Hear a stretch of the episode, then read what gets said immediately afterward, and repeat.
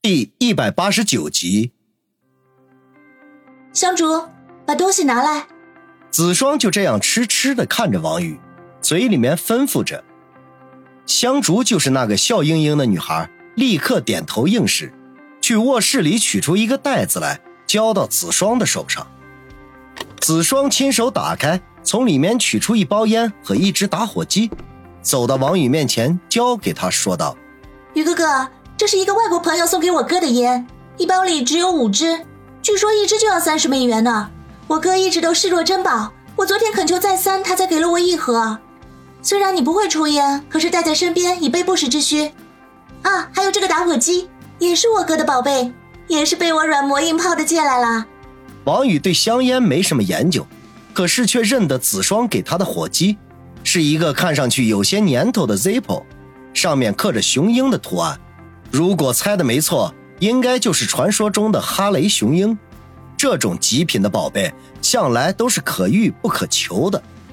正当王宇被火机的珍贵震惊的同时，子双又从袋子里取出了一个精美的盒子来，托在掌心里，慢慢的打开。王宇顿时眼前星光闪烁，一片耀眼。仔细一看，居然是一只美轮美奂的手表。子双脸色郑重的说道。这块张氏丹顿表价值近五百万元，是我妈在我爸五十岁生日的时候专门从瑞士定做的。纯白金的外壳镶嵌了二十四颗大小一致、克数相同的钻石。我老爸爱与生命，是我求我哥帮忙偷出来的。这个你要小心点带着，回头还得还回去呢。万一要是弄坏了，我和我哥的屁股都会被我老爸打烂的。这表太过珍贵了，王宇不禁有些为难。迟疑了一下，摇头说道：“子双，这块表还是算了吧。我这个人粗手粗脚的，万一真的弄坏了，你也没法向家里人交代呀，还会牵连到你哥的。”听王宇这么说，子双立刻撅起嘴巴，气鼓鼓的说道：“嗯，让你戴上就戴上，不然怎么能显示出我宇哥哥的尊贵和气派呢？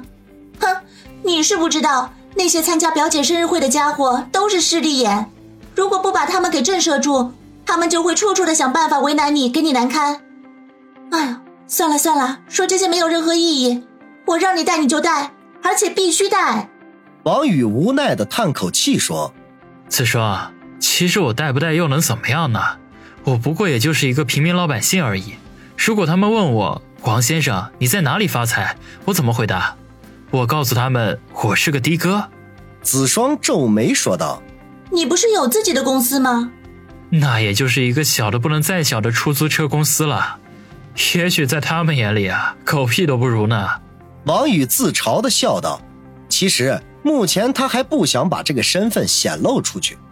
子双侧头想了想，说道：“那也没什么难办的。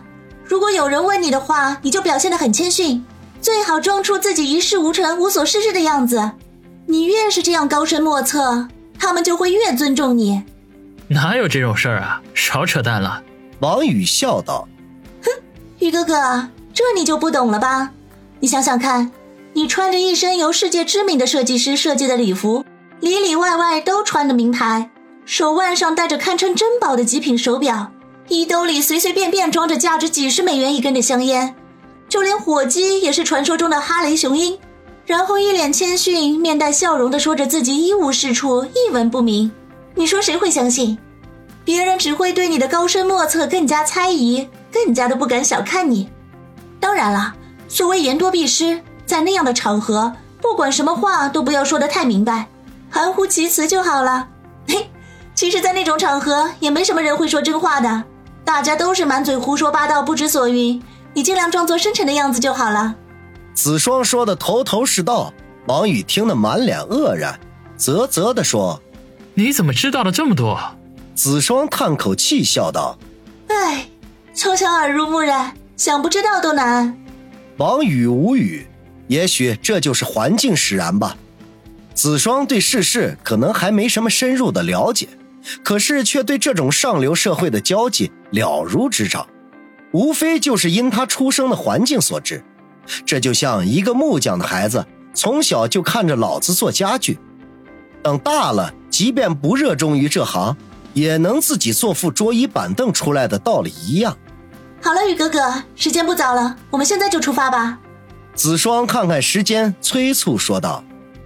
王宇收回心思，嗯了一声，挽着子双的小手从家里出来。那辆大黄蜂雪佛兰静静地停在楼下。王宇刚要上车，子双却说道：“宇哥哥，杨叔叔为我们另外安排了车辆，还有随身保镖。”王宇一愣，环顾四周，诧异的问道：“在哪里？”你看，他们来了。王宇的话音刚落，便见一辆灰不溜秋的宾利缓缓的开了过来，后面还跟着两辆普通的奥迪。三辆车在他们面前停下，姚远从车里跳了下来，看了王宇一眼，便恭敬的对子双说道：“大小姐，现在可以出发了吗？”“好的，老姚，这次你就不用跟着我了。”姚远眉头微微一皱。迟疑了一下，才点头说道：“好吧，有王先生在你身边，应该不会有什么危险的。另外，我也给大小姐安排了四名保镖。多谢姚叔叔，待会儿麻烦把家里的那些姐妹们都送回去吧。”子双拉着王宇的手，坐上那辆宾利车，对站在窗外的姚远嘱咐道：“姚远垂手而立，大小姐，我会安排好一切的。希望你在表小姐的生日会上玩得开心。”子双展然一笑：“ 我会的。”姚远深深的看了王宇一眼，走过去将车门关好，向宾利驾驶位上的司机点点头，车子便缓缓的开动，向着小区外驶去。那两辆奥迪远远的跟在后面。王宇吐了口气，身上穿戴的东西太名贵了，他还有点不太习惯。宾利车开得并不快，五点钟的时候。才抵达 B 市，然后穿过市区，直奔翠玉山。王宇对 B 市了解不多，不过对翠玉山却耳熟能详。据说山中风景宜人，是许多富豪望族的栖居地。山中开辟了数条私人车道，许多的豪华别墅都隐藏在山腹当中。他们的车开上翠玉山山路，行至半山腰之后。转入一条宽敞平坦的私人车道，这条私人车道大约有一千米长，尽头是一扇挂满了爬山虎的大铁门。此时此刻，大铁门敞开着，门前停着两辆小车，一辆宝马，一辆奔驰。一个穿着黑西装的大汉正在检查这两辆车车主的请柬。待前面的两辆车通过之后，宾利才缓缓地开了过去。司机把车窗降下，将一张烫金的请柬递给了那个黑西装。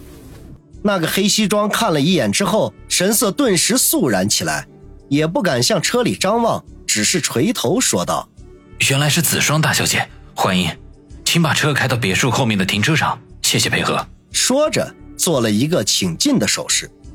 车子继续前行，之间车道的两旁是巨大的草坪，距离大门五六百米。有一栋欧式的四层建筑，占地极广，看上去也气派非凡，很有西方城堡庄园的感觉。